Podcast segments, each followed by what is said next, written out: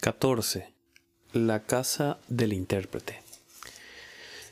Y ahora cuando se hubieron alejado, conversando un poco más de tiempo, se acercaron a una casa que estaba en el camino, casa que fue construida para el descanso de los peregrinos, como está más ampliamente narrado en la primera parte de estos relatos del progreso del peregrino.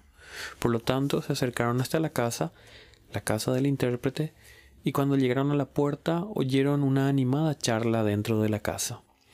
Entonces prestaron atención y creyeron oír que se mencionaba a Cristiana por su nombre. Porque hay que saber que antes de que ella llegase, se había comenzado a hablar de que ella y sus hijos iban en peregrinaje. Y eso les agradó mucho porque habían oído que ella era la esposa de Cristiano, esa mujer que hacía algún tiempo estaba muy poco dispuesta a escuchar sobre ir en peregrinaje.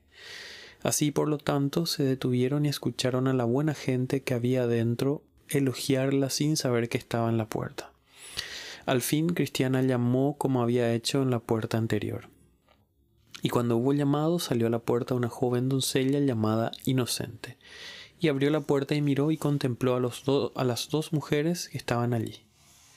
Inocente. ¿Con quién quieren hablar en este lugar? Cristiana. Entendemos que este es un lugar privilegiado para quienes se han vuelto peregrinos y nosotros estamos ahora en esta puerta, como tales. Por lo tanto, rogamos poder ser participantes de aquello para lo cual hemos venido ahora. Porque el día, como ves, está muy avanzado y no queremos proseguir durante la noche.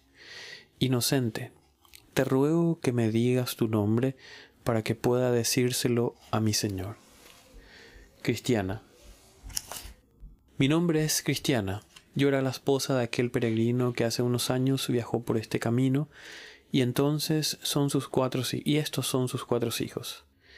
Y esta doncella también es mi compañera y también va en peregrinaje. Entonces corrió inocente, pues ese era su nombre, y dijo a quienes estaban dentro. ¿Se imaginan quién está en la puerta? Es Cristiana y sus hijos, y su acompañante, todos esperando para poder alojarse aquí. Entonces se llenaron de alegría y fueron a decírselo a su maestro. Y él salió a la, a la puerta y al verla dijo, ¿Eres tú, cristiana, a quien cristiano, el buen hombre, dejó atrás cuando él se dedicó a la vida de peregrino? Cristiana, yo soy esa mujer que era tan dura de corazón y que tuvo en tan poco las angustias de mi esposo, que le dejó ir solo en este viaje y estos son sus cuatro, hijos pero ahora también yo he venido porque estoy convencida de que ningún otro camino es recto excepto este. Intérprete. Entonces se ha cumplido lo que, está, eh, lo que está escrito del hombre que le dijo a su hijo, Hijo, ve hoy a trabajar en mi viña. Respondiendo él dijo, No quiero, pero después arrepentido fue. Cristiana. Así es. Amén. Dios ha cumplido eso en mí y quiere que me otorgue ser hallada y quiero que me otorgue ser hallada al final delante de Él en paz, sin mancha ni arruga. Intérprete, pero ¿por qué estás en la puerta? Entra, hija de Abraham. Estábamos hablando de ti ahora mismo, pues nos han llegado noticias de que ahora te has convertido en peregrina. Vengan niños, entren, ven, doncella, entra de modo que todos entraron en la casa. Y cuando estaban todos dentro, les dijeron que se sentasen a descansar. Y cuando vieron hecho eso, quienes atendían a los peregrinos en la casa entraron en la sala para verlos. Y uno sonrió y otro sonrió y todos ellos sonrieron de gozo porque Cristiana se había convertido en peregrina. También miraron a los niños y les acariciaron la cara con sus manos como señal de su amable recibimiento, y también se mostraron amables con misericordia y les dijeron que eran bienvenidos a la casa de su maestro. Después de un rato, porque la cena no estaba preparada, el intérprete los llevó a sus importantes salas y les mostró lo que Cristiano, el esposo de Cristiana, había visto algún tiempo antes. Aquí, por lo tanto, vieron al hombre en la jaula, el hombre que soñaba, al hombre que se abrió camino entre sus enemigos y el cuadro del mayor de, de, todos ellos, además del resto de las cosas que habían sido entonces tan provechosas para Cristiano. Después de eso, y cuando aquellas cosas habían sido un poco digeridas por Cristiana y su compañía, el intérprete les llevó aparte otra vez, y les hizo entrar primero en una sala donde estaba un hombre que no podía mirar hacia otro lado excepto hacia abajo, como un rastrillo en su mano, con un rastrillo en su mano. También estaba uno por encima de su cabeza que tenía en su mano una corona, una corona celestial y le propuso darle esa corona a cambio de su rastrillo. Pero el hombre ni levantó la vista ni lo consideró, sino que rastrillaba hacia él la paja, los palos y el polvo del piso. Entonces dijo Cristiana, me digo a mí misma que sé algo del significado de esto, porque esta es una figura de un hombre de este mundo. ¿No es así, buen señor? Intérprete. Has dicho lo correcto y este rastrillo muestra su mente carnal. Y aunque ves que prefiere prestar atención al a rastrillar la paja, los palos y el polvo del piso en lugar de atender a lo que dice quien le habla, por encima de su cabeza y que tiene la corona celestial en su mano, es para mostrar que el cielo no es sino una fábula para algunos y que las cosas del aquí y ahora se consideran las únicas cosas con sustancia. Ahora bien, cuando se te mostró también que el hombre no podía mirar hacia otro lado sino hacia abajo, fue para hacerte saber que las cosas terrenales, cuando se han apoderado de las mentes de los hombres, apartan bastante lejos sus corazones de Dios. Cristiana, oh, líbrame de este rastrillo. Intérprete, casi se han vuelto oxidada, casi se ha vuelto oxidada por falta de uso de esa oración. No me des riquezas, es pocas veces la oración entre diez mil, pues paja y palos y polvo son considerados por la mayoría las grandes cosas que se buscan. Con eso, Misericordia y Cristiana lloraron y dijeron, Ay, son muy ciertas tus palabras. Cuando el intérprete les hubo mostrado eso, les llevó a la mejor sala de la casa, que era una sala muy desafiante, y les dijo que mirasen allí y vieran si podían encontrar algo provechoso. Entonces miraron a un lado y a otro y a otro porque no se veía no se veía otra cosa sino una araña muy grande en la pared y eso lo pasaron por alto. Misericordia. Señor, no veo nada. Pero Cristiana le indicó silencio. Intérprete. Mira otra vez. Por lo tanto, volvió a mirar y dijo, No hay otra cosa sino una fea araña que cuelga de la pared. Entonces dijo él, ¿Hay solo una araña en toda esta sala tan espaciosa? Entonces los ojos de Cristiana se llenaron de lágrimas, pues ella era una mujer muy aprensiva, y dijo, Sí, Señor, hay más de una. Sí, y arañas cuyo veneno es más destructivo que el que tiene esa. Entonces el intérprete le miró con agrado y dijo, Has dicho la verdad. Eso hizo sonrojarse a misericordia y los muchachos se taparon sus caras porque todos ellos comenzaron ahora a entender el misterio. Entonces volvió a decir el intérprete, la araña que atrapas con la mano y está en palacios de rey, ¿Y para qué está registrado sino para mostrar que a pesar de los llenos de veneno de pecado que estén, aún así pueden con la mano de la fe agarrarlo y habitar en la mejor sala que pertenece a la casa del rey? Cristiana. Pensé en algo como eso, pero no podía imaginarlo en absoluto. Pensé que éramos como arañas y que nos veíamos como criaturas feas a pesar de, lo de la agradable sala en que estuviéramos pero nunca pensé que mediante esta araña, esta criatura, criatura fea y venenosa, fuésemos a aprender cómo, cómo poner en práctica la fe. Y sin embargo, ella se ha agarrado con sus patas como veo y habita en la mejor sala de la casa. Dios no ha hecho nada en vano. Entonces todos parecieron alegrarse, aunque las lágrimas llenaban sus ojos. Sin embargo, se miraron los unos a los otros y también se inclinaron delante del intérprete.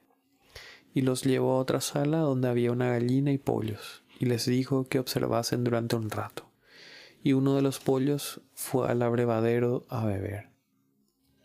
Y cada vez que bebía levantaba su cabeza y sus ojos hacia el cielo. Él dijo, Miren lo que hace este pequeño pollo y aprendan de él para reconocer de dónde vienen sus misericordias, al recibirlas levantando la vista. Observen y miren. Y ellos prestaron atención y se fijaron en que la gallina caminaba con un método de cuatro facetas hacia sus pollos. Uno, ella tenía un llamado común y lo tenía durante todo el día. Dos, ella tenía un llamado especial y lo tenía solo a veces. Tres, ella juntaba sus polluelos. 4. Ella tenía un clamor. Ahora, dijo él, comparen a esta gallina con su rey y a estos pollos con quienes le obedecen.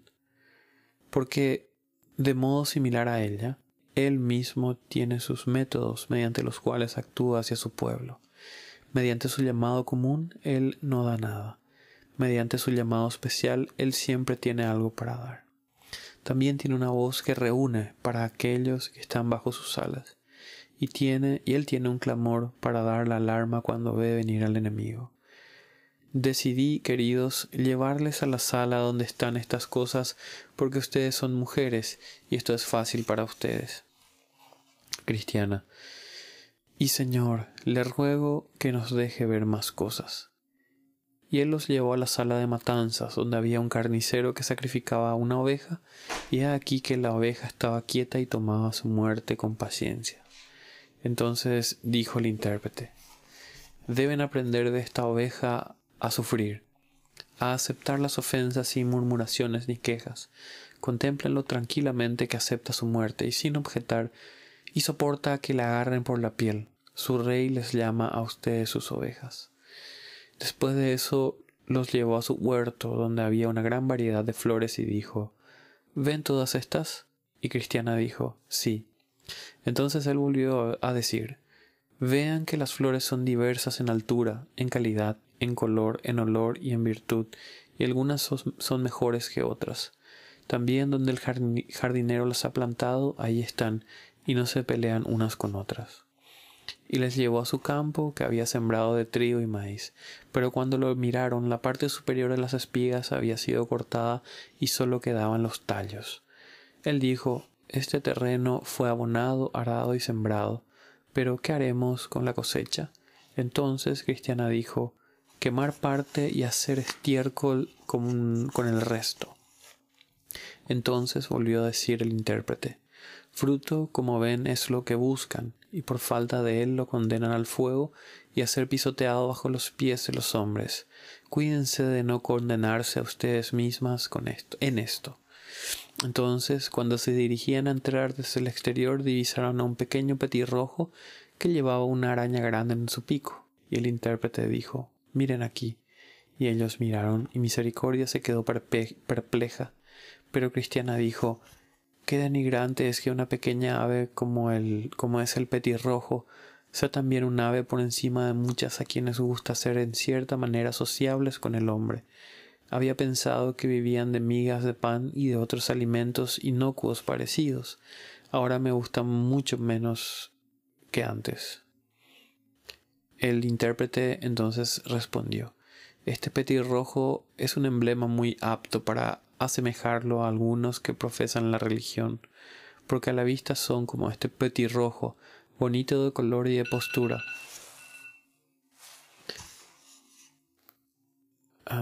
perdón. El intérprete respondió, este petirrojo es un emblema muy apto para asemejarlo a algunos que profesan la religión, porque a la vista son como este petirrojo, bonito de color y de postura. También parecen tener un gran aprecio por los profesantes que son sinceros, y sobre todo el deseo de relacionarse y de estar en compañía, como si pudieran vivir de las migajas del hombre bueno. También fingen que por ese motivo frecuentan la casa del piadoso y las tareas del Señor, pero cuando están solos, como el petirrojo, pueden agarrar y devorar arañas, pueden cambiar su dieta, beber iniquidad y tragarse pecado como si fuese agua. Y cuando entraron otra vez a la casa, debido a que la cena aún no estaba lista, Cristiana deseó otra vez que el intérprete les mostrara o les hablara de algunas cosas que fuesen provechosas. Entonces el intérprete comenzó y dijo, Cuanto más gordo es el puerco, más desea el lodo. Cuanto más gordo es el buey, más alegremente se dirige a la matanza, y cuanto más sano es el hombre lujurioso, más propenso es a la maldad. Hay un deseo en las mujeres de ir pulcras y atractivas, y es bueno estar adornadas con lo que ante los ojos de Dios es de gran valor. Es más fácil velar una noche o dos que quedarse levantada un año entero. Así es más fácil que uno comience bien en su profesión de fe que se mantenga como debería hasta el final. Todo capitán de un barco cuando llega una tormenta de buena gana lanzará por la borda lo que tiene menor valor en el barco. Pero ¿quién lanzará lo mejor en primer lugar? Nadie excepto quien no tiene temor de Dios. Una grieta hará que un barco se hunda y un pecado destruirá al pecador. Quien olvida a su amigo le es ingratitud, pero quien olvida a su Salvador es inmisericordia consigo mismo. El que vive en pecado y busca la felicidad en el más allá es como el que siembra berberechos y piensa llenar su granero de trigo o cebada. Si un hombre vivió bien, que se aferra a su último día y que siempre sea su compañero. El susurro y el cambio de pensamientos demuestran que el pecado está en el mundo. Si el mundo, al cual Dios da luz, es considerado, considerado una cosa de valor por el hombre, ¿qué será el cielo el cual Dios elogia? Si la vida está llena de tantos problemas, somos tan reacios a soltar. ¿Qué será la vida en las alturas? Todos gritarán de la bondad de los hombres, pero ¿quién habrá que, como debiera, es afectado por la bondad de Dios? Pocas veces nos sentamos ante la carne y comemos y nos vamos. Así hay en Jesucristo más mérito y rectitud de los que el mundo entero tiene necesidad. Cuando el intérprete hubo terminado, los llevó de nuevo a su huerto, hasta un árbol cuyo interior estaba todo podrido, y sin embargo crecía y tenía hojas. Entonces dijo Misericordia, ¿qué significa esto? Este árbol, dijo él, cuyo exterior se ve bien y cuyo interior está podrido, es a quien muchos que están en el huerto de Dios pueden compararse, quienes con su boca hablan grandes cosas en nombre de Dios, pero ciertamente no hacen nada por él cuyas hojas son bonitas, pero su corazón no es bueno para nada, excepto para hacer leña para el diablo. Ahora la cena ya estaba lista, la mesa puesta y todas las cosas preparadas. Por lo tanto se sentaron y comieron después de que uno diese las gracias, y el intérprete normalmente entretenía a quienes se alojaban con él, con él, con música en las comidas, de modo que las doncellas tocaban. También había una que cantaba y que tenía una voz muy hermosa. Su canto era Solo el Señor es mi porción y quien me alimenta. ¿Cómo puede faltarme algo de lo que necesidad tenga? Cuando el canto y la música terminaron, el intérprete preguntó a Cristiana qué había sido lo que al principio le movió a emprender la vida de un peregrino. Cristiana respondió Primero vino a mi mente la pérdida de mi esposo ante lo cual me entristecí mucho, pero todo eso no era otra cosa que afecto natural. Entonces, después de eso, llegaron a mi mente las angustias y el peregrinaje de mi esposo, y también el modo en que como una grosera yo me había comportado con él. Por lo tanto, la culpa se apoderó de mi mente y me habría lanzado al pantano. Pero oportunamente tuve un sueño sobre el bienestar de mi esposo y el rey del país donde mi esposo habita me envió una carta para que también yo fuese a él. El sueño y la carta juntamente me hicieron pensar tanto que me obligaron a emprender este camino. Intérprete, pero ¿no te encontraste con ninguna oposición antes de irte? Cristiana, sí, una de mis vecinas, la señora Tímides. Ella era familiar de quien quería convencer a mi esposo para que regresara por temor a los leones. Ella también se burló, de mí por, como ella lo llamaba, mi desesperada aventura. También hizo lo que pudo para desalimentarme, hablando de las dificultades y los problemas que mi esposo encontró en el camino. Pero yo me sobrepuse a todo eso bastante bien. Pero un sueño que tuve de dos hombres muy mal parecidos, que yo creía que tramaban aparte de apartarme de mi viaje, me angustió mucho. Sí, aún está en mi mente y me hace tener miedo de cada persona que encuentro, por si su intención es hacerme mal, y conseguir que me aparte del camino. Sí, puedo decirle a mi señor, aunque no querría que todos lo supieran, que entre esta y la puerta por la cual entramos al camino fuimos las dos tan severamente atacadas que tuvimos que gritar la palabra asesinos, y los dos hombres que nos asaltaron eran como los dos que vi en mi sueño. Entonces dijo el intérprete, Tu comienzo es bueno y tu final será mucho más abundante. Entonces se dirigió a Misericordia y le dijo, ¿Y qué te movió a ti a venir, querida? Entonces Misericordia se sonrojó y se estremeció y por un rato siguió en silencio. Intérprete, no tengas miedo, solo cree y expresa lo que piensas. Misericordia. Ciertamente, Señor, mi falta de experiencia es lo que me hace mantenerme en silencio y lo que también me llena de temor a ser hallada falta al final. No puedo relatar visiones y sueños como puede hacer mi amiga cristiana, ni tampoco sé qué debo lamentar por haberme negado al consejo de quienes, de quienes eran buenas amigas. Intérprete, ¿qué fue, ¿qué fue entonces, querida, lo que te convenció para hacer lo que has hecho? Misericordia. Pues cuando nuestra amiga estaba empacando para salir de nuestra ciudad, otra vecina y yo fuimos por casualidad a verla y llamamos a la puerta y entramos. Cuando estábamos dentro y al ver lo que ella estaba haciendo, le preguntamos cuáles eran sus intenciones. Ella dijo que era enviada a seguir a su esposo y entonces nos dijo que le había visto en un sueño, habitando en un curioso lugar entre inmortales, llevando una corona, tocando un arpa, comiendo y bebiendo en la mesa de su príncipe y cantando alabanzas a él por haberle llevado allí.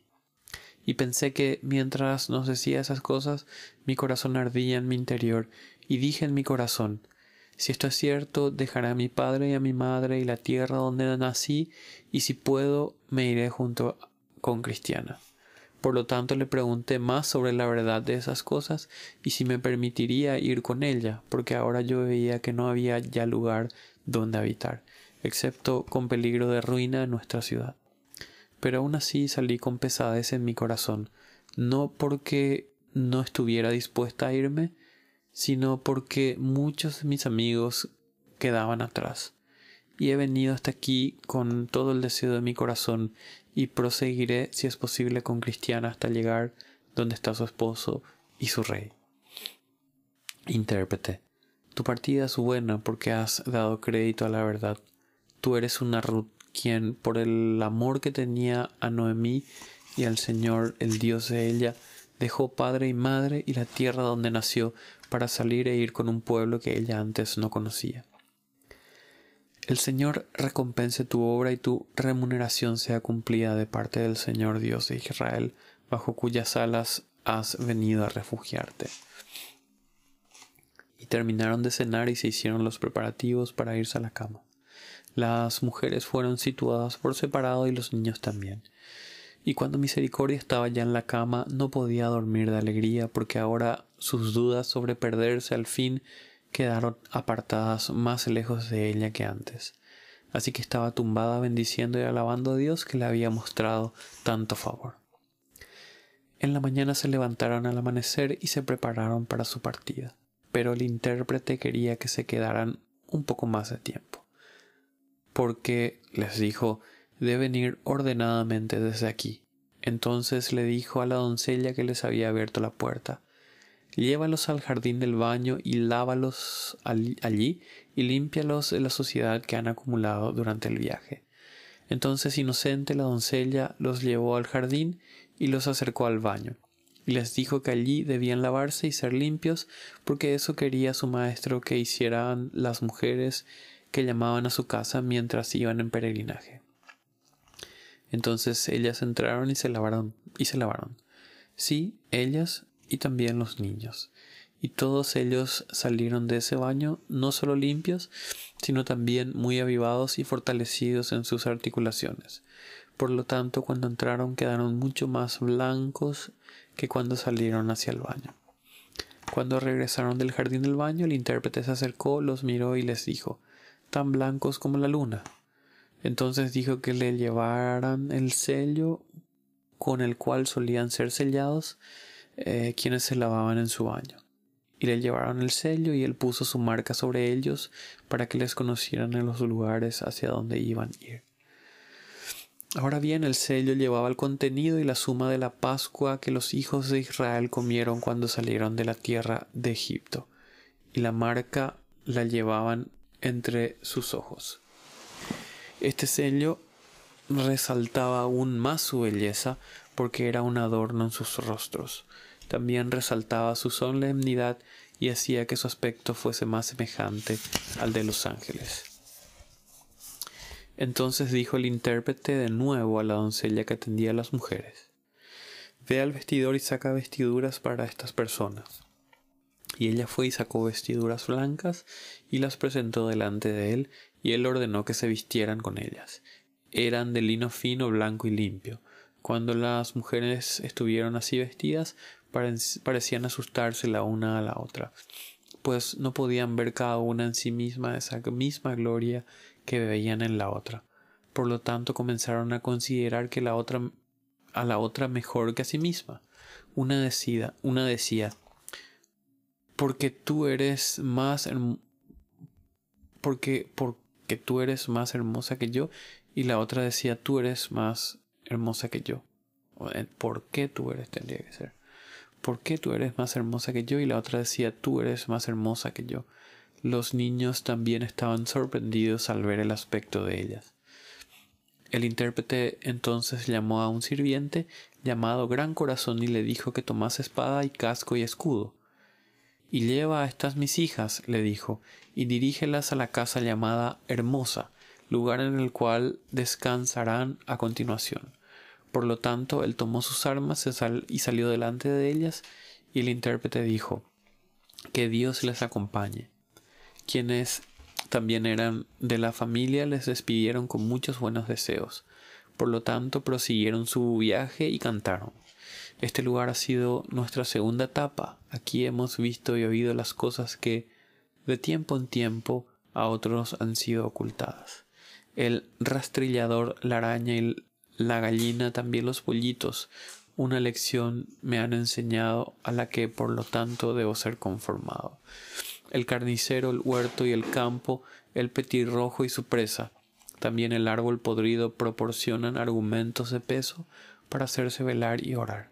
Esforzarme por ser sincera, tomar mi cruz día tras día y servir con temor al Señor.